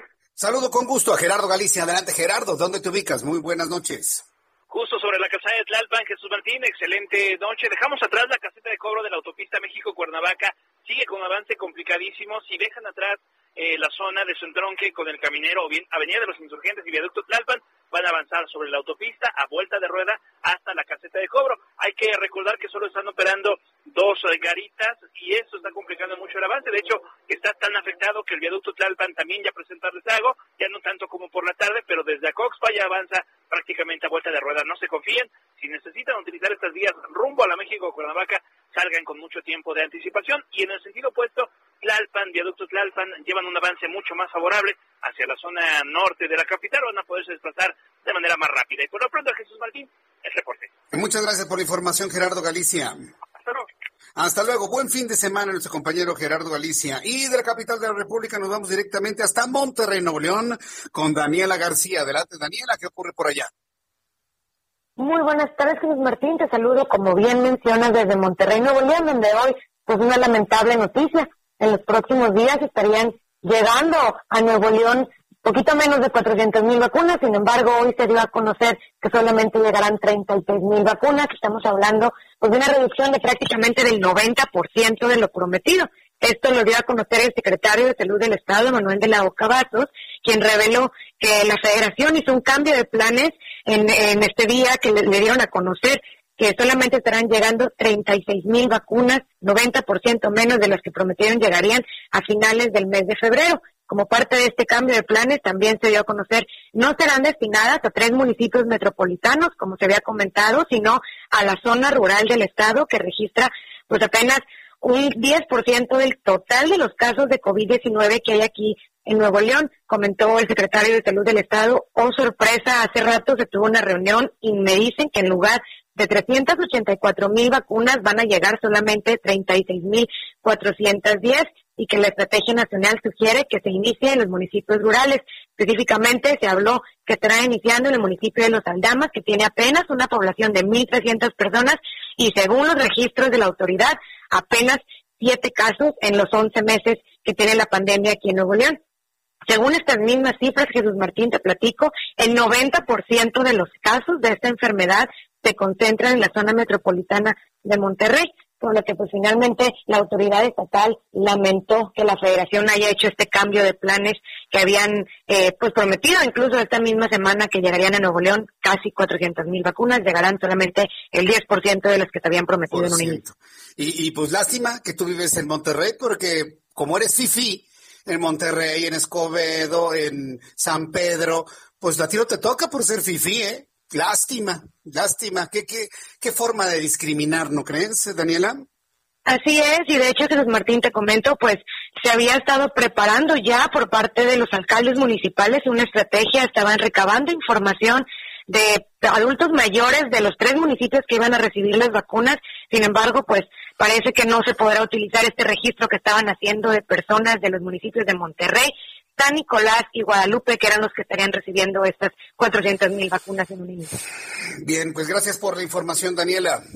No, al contrario, Luis Martín, un abrazo y muy buenas tardes. Hasta luego, muy buenas tardes. Y el presidente acá con muy pomposo, asegurando que ya que van a empezar con la vacunación masiva el lunes. Monterrey va a recibir apenas el 10% porque cambiaron los planes. Claro, pues no, no va a llegar lo que prometieron, por supuesto. Es la única explicación. Son las 7.16, las 7.16 horas del centro de la República Mexicana. Terminamos la semana, una semana intensa y dinámica en materia de economía y finanzas. Héctor Vieira nos informa. Este viernes, la Bolsa Mexicana de Valores cerró su sesión con una ganancia del 0.32%, al avanzar 142.43 puntos, con lo que el índice de precios y cotizaciones se ubicó en 44.202.52 unidades. En el mercado cambiario, el peso mexicano se depreció 0.1% frente al dólar estadounidense, al cerrar en 19 pesos con 94 centavos a la compra y en 20 pesos con 10 centavos a la venta en ventanilla. El euro, por su parte, se cotizó en 24 pesos con 18 centavos a la compra y en 24 pesos con 22 centavos a la venta. El gobernador del Banco de México, Alejandro Díaz de León, informó que en las próximas semanas se dará a conocer el pronóstico de crecimiento económico para el país durante 2021 y dijo que se prevé una recuperación económica inercial. El Instituto Mexicano del Seguro Social informó que entre enero de 2020 y enero de 2021 se perdieron 668.746 puestos formales de trabajo, lo que representó una caída del 3.3% de los trabajadores registrados la institución. La Secretaría de Hacienda incrementará el estímulo fiscal a la gasolina magna a partir de este sábado y durante la siguiente semana debido al aumento en el precio de este energético a causa del repunte del precio internacional del petróleo. Informó para las noticias de la tarde Héctor Vieira. Gracias, Héctor Vieira, por toda la información económico-financiera. El reloj marca las 7.18, las 7.18 horas del centro de la República Mexicana. La siguiente noticia, ¿sí? se la consigno, sobre todo para dejar constancia de la irresponsabilidad que acabamos de, ser testigos en las últimas horas. Eh, mire, ya, ya, ya el asunto ya no provoca enojo, ya provoca susto, ¿eh? Ya, ya provoca susto porque el nivel de irresponsabilidad de Hugo López Gatel está llegando a niveles verdaderamente preocupantes que podrían tener efectos en la salud de la sociedad mexicana impensables e incalculables. ¿Por qué le estoy diciendo esto? Usted sabe que yo ya al señor Gatel lo tengo completamente vetado de este programa, porque para decir, transmitir mentiras o verdades a medias, que vaya y se, los diga a otros medios. Aquí no va a ser la de las suyas. Pero esto sí lo se lo tengo que consignar, ¿eh? porque está usted involucrado en esto de manera directa, sobre todo los, a las personas especialistas, hombres y mujeres que están esperando vacuna, no pueden bajo ninguna circunstancia mezclar las vacunas. Y, y, a mí me sorprende que un Hugo López Gatel hable de mezclar las diferentes vacunas cuando todos sabemos, y yo se lo he informado, que las vacunas tienen diferentes tecnologías. No es lo mismo una vacuna hecha con ARN mensajero, es decir, material genético mensajero. Se obtiene el material genético del coronavirus y, se utiliza como ARN mensajero para que el sistema inmunológico produzca este, los anticuerpos necesarios. Y no es lo mismo una vacuna hecha con adenovirus de chimpancé, es completamente distinto tienen diferentes formas de, de, metabolismo en el cuerpo, tienen diferentes formas de activar el sistema inmunológico. Y lo que yo sospechaba, lo que yo temía, ya lo anunció Gatel. Va a haber una mezcolanza de vacunas. Oiga, espérenme tantito. Si a usted le pone una vacuna de ARN mensajero, no le pueden poner una de adenovirus. Es, no necesito ser médico especialista fabricante en vacunas para entenderlo. Sí, porque el, en el peor de los casos no va a tener ningún efecto terapéutico en el cuerpo. Y en otros podría generar reacciones alérgicas adversas. Eso lo sabemos la gente que medianamente nos informamos sobre el tema. Ah, bueno, pues este señor, Hugo López Gatel, está a punto de cometer una de las irresponsabilidades más grandes en un país. No existe en este momento país en el mundo que esté mezclando vacunas. Solamente se plantea en México. Así que yo le consigno la información, yo le se lo doy a conocer y usted decida si se quiere vacunar con este desorden que tiene el gobierno de cuarta, de cuarta transformación. Es decisión de usted, ¿eh? Yo le consigno la nota y usted tome su decisión. El subsecretario de Prevención y Promoción de la Salud, Hugo López Gatel, reconoció que ante la intermitencia ante la intermitencia en el abasto de las vacunas contra COVID-19, debo decirle que los países más ricos de este planeta no tienen intermitencia, ¿eh? Bueno, que ante la intermitencia en el abasto de las vacunas contra COVID-19, ya se analiza la posibilidad de combinar las dosis de diferentes farmacéuticas. Bueno, ¿a, a, a quién le está informando esto? ¿De verdad a la gente más ignorante de este planeta? ¿A la gente más ignorante del país? Pues no, Gatel. La gente que escucha el noticiero sabe perfectamente bien que no se pueden mezclar porque son diferentes productos, diferentes tecnologías. López Gatel afirmó que biológicamente se sabe que la combinación de vacunas no implica ningún peligro de daño a las personas que pudiesen recibir esta combinación de vacunas. ¿Y las reacciones alérgicas, Gatel? Tenemos todos un sistema inmunológico cuando no reconoce algo propio, reacciona con inflamación y con una tormenta de citoquinas. Yo no soy médico, pero leo no puedo creer que un subsecretario esté planteando esto.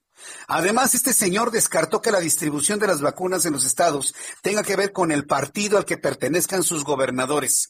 Hugo López Gatel comentó lo siguiente, se lo presento para consignarlo y ahí usted coménteme. No hay ningún criterio político aquí, no es que porque hay un Estado lo gobierna cierto partido y al otro la otro y eso, eso no tiene absolutamente nada que ver. Lo que tiene que ver es condiciones técnicas.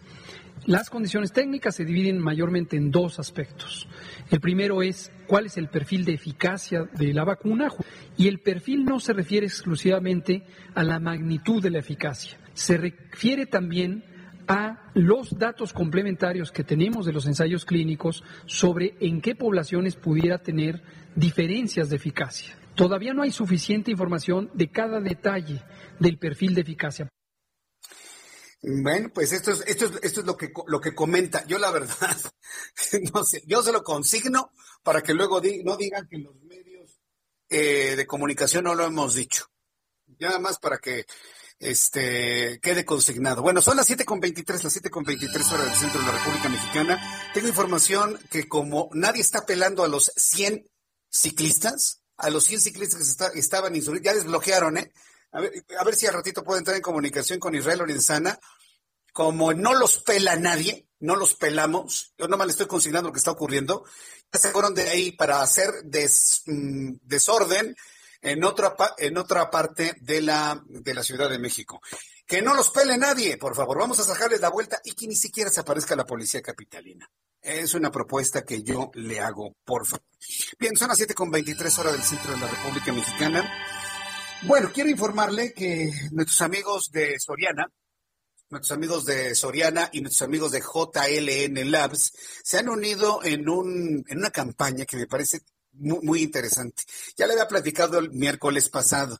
Me están informando que ha sido un verdadero éxito, que ha sido un verdadero éxito encontrar cuando usted va a hacer su compra para la casa, la comida, la verdura, la sopita, lo que usted va y compra al Soriana, en el estacionamiento encontrarse un laboratorio móvil de JLN Labs, donde le están haciendo pruebas de PCR, donde le están haciendo pruebas de antígeno, le están haciendo pruebas de presencia del coronavirus.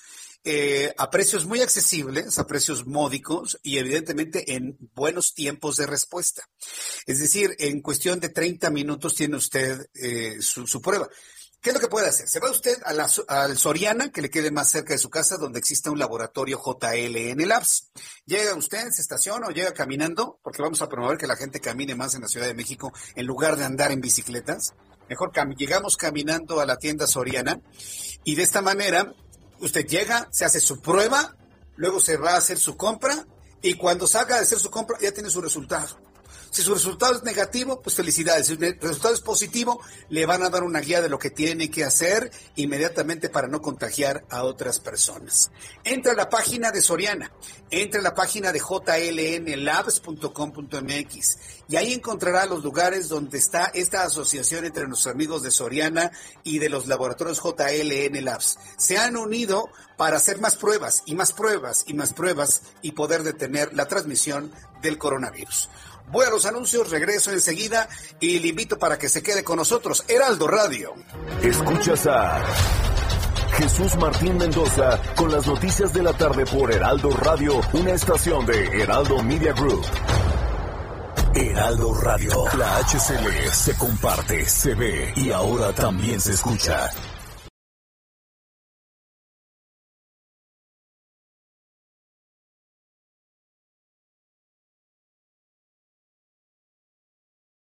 Heraldo Radio.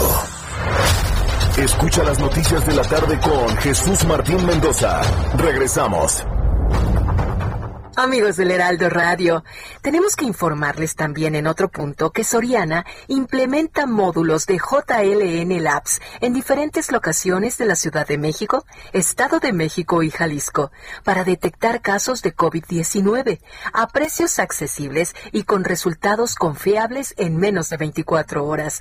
Encuentren su módulo más cercano en heraldodemexico.com.mx o en el Instagram de arroba JLN labs o también para mayor información llamar al Centro de Atención a Clientes Soriana 81 83 29 92 52.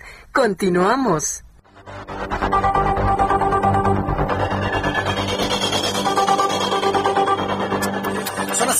Las siete y media, las 19 horas con 30 minutos hora del centro de la República Mexicana. Quiero felicitar a nuestros amigos en la Ciudad de México, de verdad. Mire, cuando hacemos las cosas de manera coordinada y en conjunto, podemos tener resultados extraordinarios. Los 100 ciclistas, nada más 100, es, es que en esta Ciudad de México se, pusieron un grillete en las manos. así puede, puede bloquear la calle una persona y no la quitan, ¿eh? Bueno, los 100 ciclistas que estuvieron bloqueando insurgentes ya se fueron. ¿Y sabe por qué ya se fueron? Porque nadie los pela. Entonces, bien a nuestros amigos de la Ciudad de México, bien conductores del Metrobús, gracias por su paciencia. A quienes estaban ahí, no se paró la policía, no los peló nadie, ya se fueron a hacer su relajo a otro lado. Evidentemente se está siendo vigilados por cámaras de la Ciudad de México, pero no se les va a pelar, ni, ni va a ir la policía, ni se les va a enfrentar. Hasta que se cansen hasta que se vayan a comer tacos, ¿no? Ahí a alguna taquería ya y se acabe el asunto. Pero todo esto es el producto de una extraordinaria coordinación entre todos. Así que felicidades a nuestros amigos en la Ciudad de México. Dense cuenta cómo nosotros como ciudadanos podemos mitigar este tipo de fenómenos en la ciudad. Y la mejor forma es ignorarlos. Y ya, nadie los pele. Y no, y mire, se acaban finalmente ese tipo. Y esto aplica ¿eh? para otro tipo de, de estrategias. Ignorarlos es mejor mucho mejor. Bien, eh, vamos a revisar los números de COVID-19 a esta hora de la noche. Estamos terminando una semana en donde pues hemos visto, hemos visto una baja marginal en cuanto a la velocidad de contagios, lo que ha llevado a la jefa de gobierno y el gobernador del Estado de México en decretar el semáforo naranja a partir del próximo lunes. Sin embargo, los datos del día de hoy se mantienen todavía altos, debo reconocerlo. La Secretaría de Salud acaba de informar sobre la cantidad de personas contagiadas por el COVID-19, el SARS-CoV-2 el día de hoy se han sumado a la lista de ayer al día de hoy 10.388 contagiados, para dar un total de 1.978.954. Eh, número de fallecidos. 1.323 mexicanos más fallecidos de ayer al día de hoy para dar un total de 172.557. Son muchos, 1.323 personas, que no son todas, ¿eh? son las que se registran y han sido registradas. Pero aquí le va el dato que a mí el personal me preocupa, el índice de letalidad. Podrá haber menos personas contagiadas en las calles, podrá haber menos personas este, hospitalizadas, pero proporcionalmente se están muriendo un poquito más. Ayer teníamos 8.69 de índice de letalidad, hoy es de 8.71. Hoy es de 8.71. ¿Cómo andábamos el viernes pasado? Ahorita le digo. El viernes pasado teníamos un índice de letalidad de 8.58%. Estamos en 8.71 y bueno, pues esperemos que esta sea una burbuja que empiece a descender. Créame que yo soy el primero que quiero que estos números ya bajen. ¿Sí? Que, que, que, se note, que se sienta el esfuerzo que estamos haciendo de mantenernos en resguardo, de no ir a los trabajos, de mantener sanas distancias. Eso es finalmente lo que estamos buscando. Bueno, cuando son las 7.34, a 7.34 hora del centro de la República Mexicana, me, está diciendo una persona, Jorge de la Bastida, me está diciendo que no está de acuerdo en que una persona se haga la prueba de COVID en Soriana y luego se vaya y que si regresa es positivo. Oye, Jorge, es peor no saberlo. Porque de todas maneras la persona con COVID se va a meter a la tienda sin saberlo y de esa tienda se puede ir a otra tienda y a otra tienda y recoger a los hijos y ir con la familia sin saberlo. Pero con esta estrategia, si una persona es positiva, al salir de hacer su compra, ya lo sabe y ya no va a otro lugar a contagiar a alguien más. Por donde le veas, por donde le veas es súper positivo una estrategia de esta naturaleza. El tener las pruebas en los lugares donde la gente se concentra y solamente lo logra. JLN Labs junto con nuestros amigos de Soriana. Eso sí debo de, reconocerlo completamente. Bueno, cuando son las 7.34, hora del centro de la República Mexicana, continuamos con la información aquí en el Heraldo Radio y me da mucho saludar a través de la línea telefónica a Carlos Alarraqui. Mi querido Carlos Alarraqui, qué gusto saludarte. Bienvenido. Muy buenas noches. Muy buenas noches, Jesús. Es un placer saludarte y además ya voy a poder entrevistarte. Sí, es que ustedes no saben, las personas que me están escuchando, este, Carlos Alarraqui estaba en una televisora que, por cierto, en su promocional de donde anuncia lo que al ratito vamos a platicar, pues dice que ya lo corrieron. Bueno, en esa, en esa televisora, él me iba a entrevistar, pero esa televisora como que no me quiere mucho, le dijeron, Jesús Martín, no, para nada, ¿eh? No, ay, señor no pisa esta televisora para nada. Qué historia, ¿no? Aquella, ¿no? Este, Carlos. Qué horror, no, Jesús, qué horror, qué horror. Pero pues así, es, así pasa cuando sucede. Esto me indica que entonces te vuelves independiente en un canal de televisión para, para platicar al público todo, pues, todo lo que tú sabes, conoces, y hacer un canal propio, ¿no, Carlos? Ah, platícanos, ¿cómo está? Mira, este, después de que me corrieron, después de 14 años, este, Dice, tengo dos opciones, subirme al otro canal, a la otra televisora o abrir la mía. Y mis hijos, mi esposa, todo el mundo coincidió que tengo que intentar en abrir el canal. ¿Por qué? Por la forma de que hablo, por la forma de que veo mi visión política, que no tenga censura, que tenga la libertad y que tenga mi creatividad para hacer más programas y hacer un verdadero canal de televisión. Entonces, a las 5 de la mañana de hace unos cinco meses, despierto a mi mujer y le digo, voy a hacer el canal. Este, le hablo a mis hijos, me dicen, le hablas a, a Mario de la Rosa, ¿quién es ese? Es un experto en internet y te va a ayudar. Y pregúntale si tú todavía sirves para las redes o no. Y este, luego le hablé a Patti, mi, asistente, y se emocionó también. Y de repente se empezamos a mover la maquinita y ya somos 20 gente. Ah, miento. Me asocié también con Simón Bros, que es el mejor productor en México, y sus dos hermanos, con Rubén y con Beto. Y entonces, pues lo único que vomitas en ese canal es creatividad. Nos pusimos, nos pusimos de objetivo en dos años ser el canal de televisión de Internet más importante en Iberoamérica. La, verdad suena muy interesante, sobre todo porque estamos hablando de que lo estás lanzando en serio, es decir, no es ninguna aventura, no es ninguna a ver si sale, a ver cómo me va, sino que hay un cálculo a través de, de, lo que actualmente no tenemos en medios de comunicación, a través de una plataforma moderna como es YouTube, pero sobre todo fundamentado en la creatividad, ¿no? más que cosas así impresionantes, la creatividad es lo que va a prevalecer en tu canal, Carlos Alarraqui? Sí, mira, para empezar el canal se llama Atípica TV, pero no es de con Y, y no se ve, y es TV, es TV chica, eh. no sé qué estoy viendo. Entonces, pues para empezar ya somos un canal atípico. Y nos hemos movido mucho en Internet y canales, canales, canales no hay de Internet. O sea, está Chumel, está este mi tocayo Loret con su canal político que lo hace maravillosamente bien, pero lo que es un canal de entretenimiento así, entretenimiento no lo hay. Y nosotros desde que hicimos Los Nobles y Club de Cuervos y Mentadas de Padre, siempre hemos tenido el objetivo en Alasraki Entertainment de hacer este entretenimiento. Y este, lo que queremos hacer es entretenimiento. Así de simple. Sí, qué, bueno que así se mencione, ¿no? Porque luego cuando salen estos proyectos dicen, no, no, no, va a ser un proyecto de noticias, no, va a ser un proyecto de crítica política y de crítica social.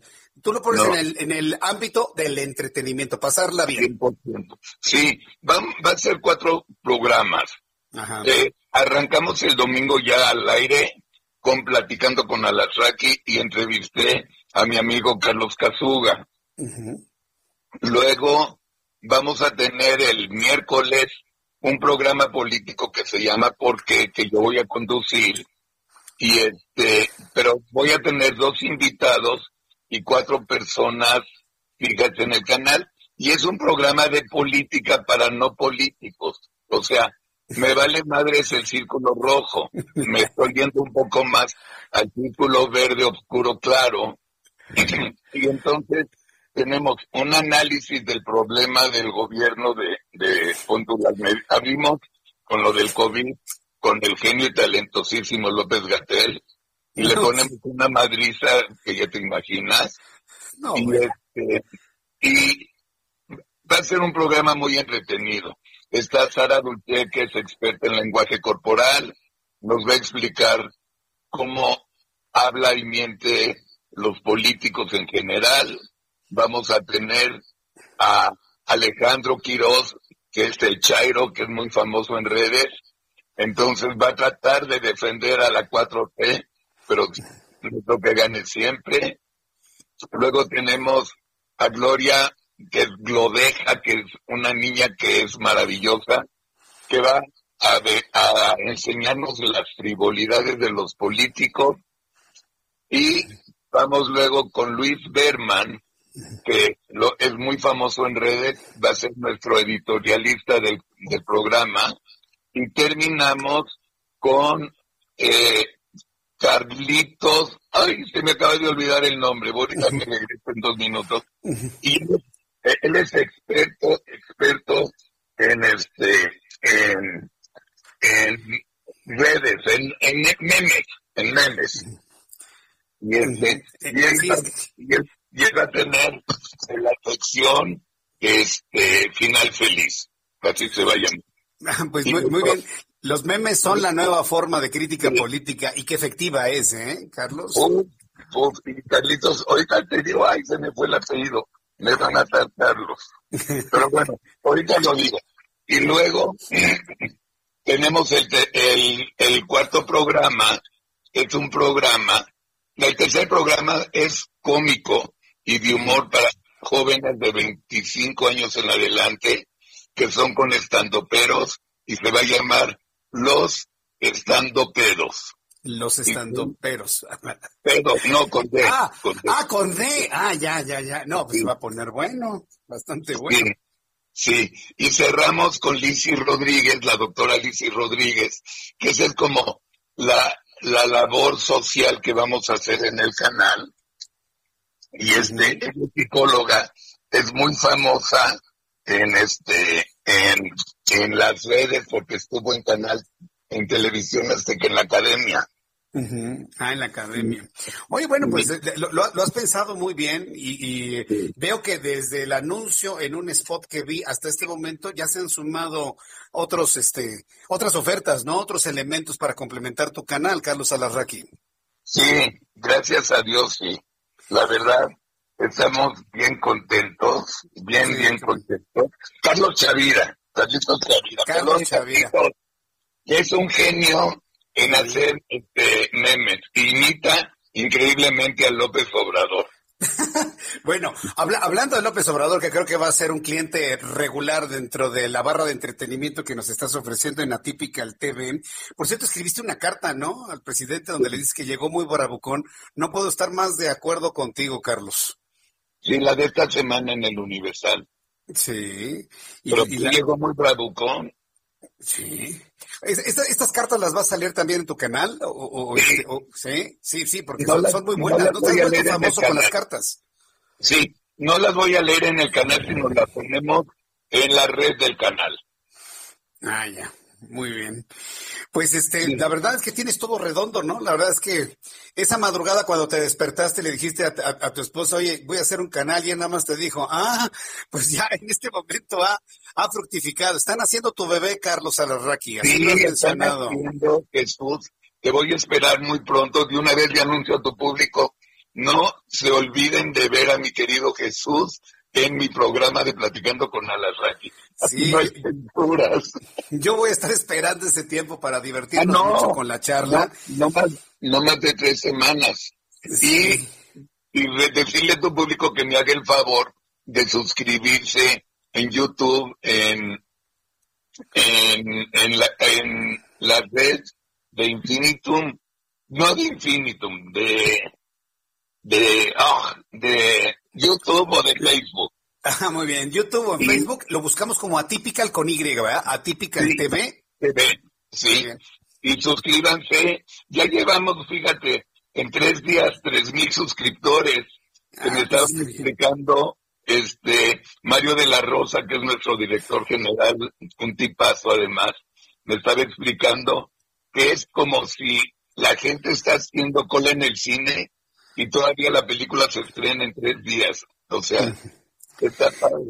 Sí. Sí, está muy padre. Las- estoy viendo aquí el canal y se lo estoy presentando a tus amigos que nos ven a través de YouTube. Y sí, aquí está Atypical, sí, con, con, con muy buena, muy buenos gráficos, tu foto ahí sentada en tu sillón rojo. La verdad, muy, muy bien, Carlos. La verdad es que se, se antoja, ¿eh? Se antoja muchísimo. Y mira, tú lo sabes, ¿no? En los medios de comunicación tradicionales no se acostumbra, digamos, platicar lo que hacen los competidores o los de la casita de enfrente. Pero aquí es No. completamente distinto. Yo la verdad sí te deseo que tengas mucho éxito, que tengas un público que te siga, porque esto de reinventarse a lo largo de la vida debe servir de ejemplo para todos, en el país, para los jóvenes, para los no tan jóvenes. Y tú lo estás haciendo, te reinventas, te redescubres, presentas algo, y yo creo que eso es digno precisamente de comentarlo y se convierte en noticia, mi querido Carlos. eres un amigo de verdad, Jesús, y este, y gracias por la entrevista y permitirme platicar con tu auditorio. De verdad, me ayuda mucho, nos ayuda mucho, y tu público es muy importante para nosotros. Te, te- te va a ir muy bien, Carlos. Vamos a estar muy pendientes de ello. Y pues yo agradezco mucho estos minutos de comunicación aquí con nosotros en el Heraldo. Y mira, nos damos un abrazo fuerte Muy en el deseo de que te vaya muy bien. Muchas gracias y feliz fin de semana. Feliz fin de semana, mi querido Carlos Alarraqui. Te abrazo y nos vemos pronto por ahí. Claro que sí. Gracias. Es eh, Carlos Alarraqui.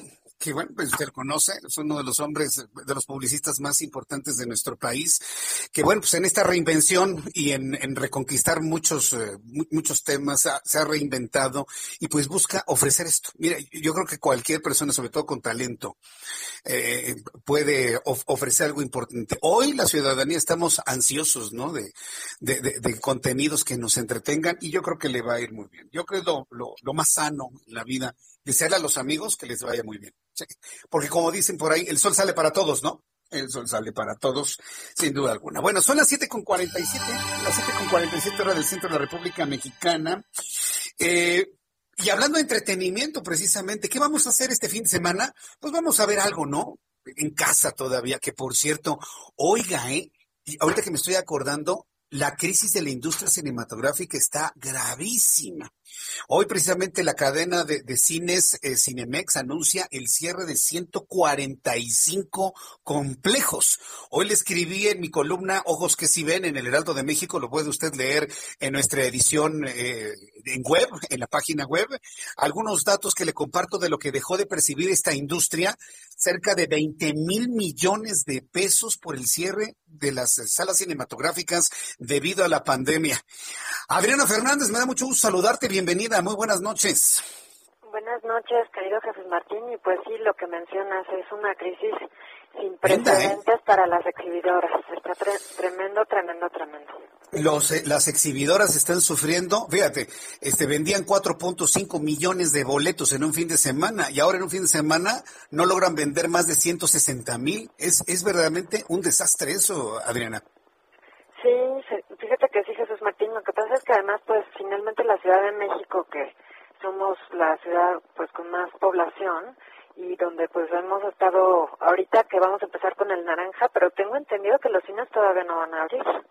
Entonces, pues no sé qué depare, o sea, también Cinepolis tiene una deuda bastante grande que tiene que reestructurar, es, es un panorama bien complejo lo que se, lo que se asoma en este 2021, caray. Sí, está complejo, pero mira, este, yo espero que la creatividad de la industria cinematográfica, la creación de películas no se detenga y esto de la exhibición de películas en gran pantalla, a gran escala, como funcionó durante, ¿cuánto te gusta? ¿26 años? ¿Casi 30 años? Pues a ver si vuelve a resurgir en el futuro. La verdad es que no lo vemos tan cerca. El cierre de complejos está tremendo, ¿no, Adri?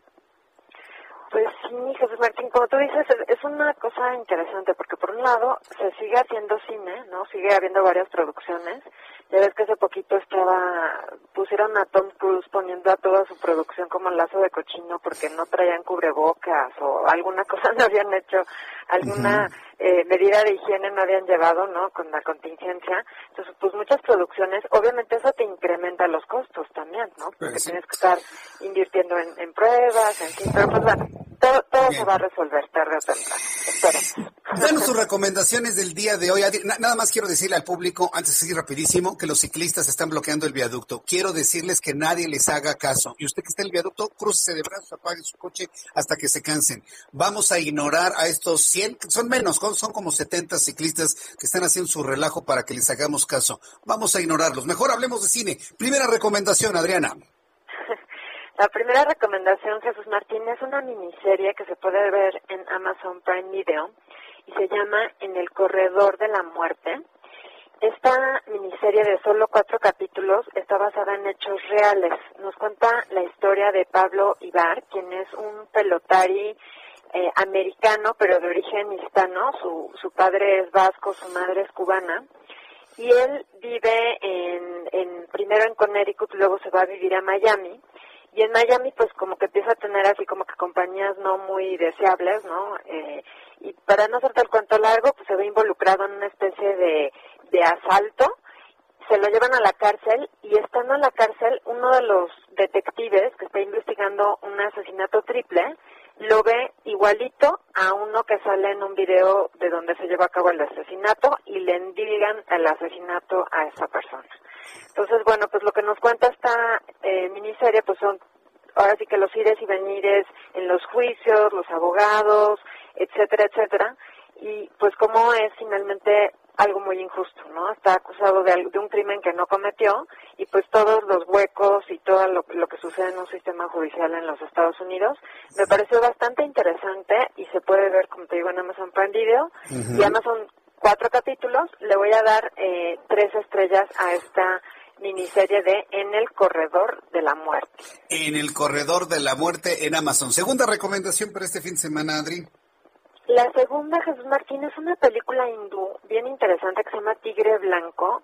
Esta la pueden ver en Netflix y nos cuenta la historia de un joven que crece en una pues ranchería perdida en, en eh, cerca de Bangalore, en India, y te cuenta mucho pues cómo es esta situación en India donde pues el sistema de castas te impide subir, digamos, en la escalera social, ¿no?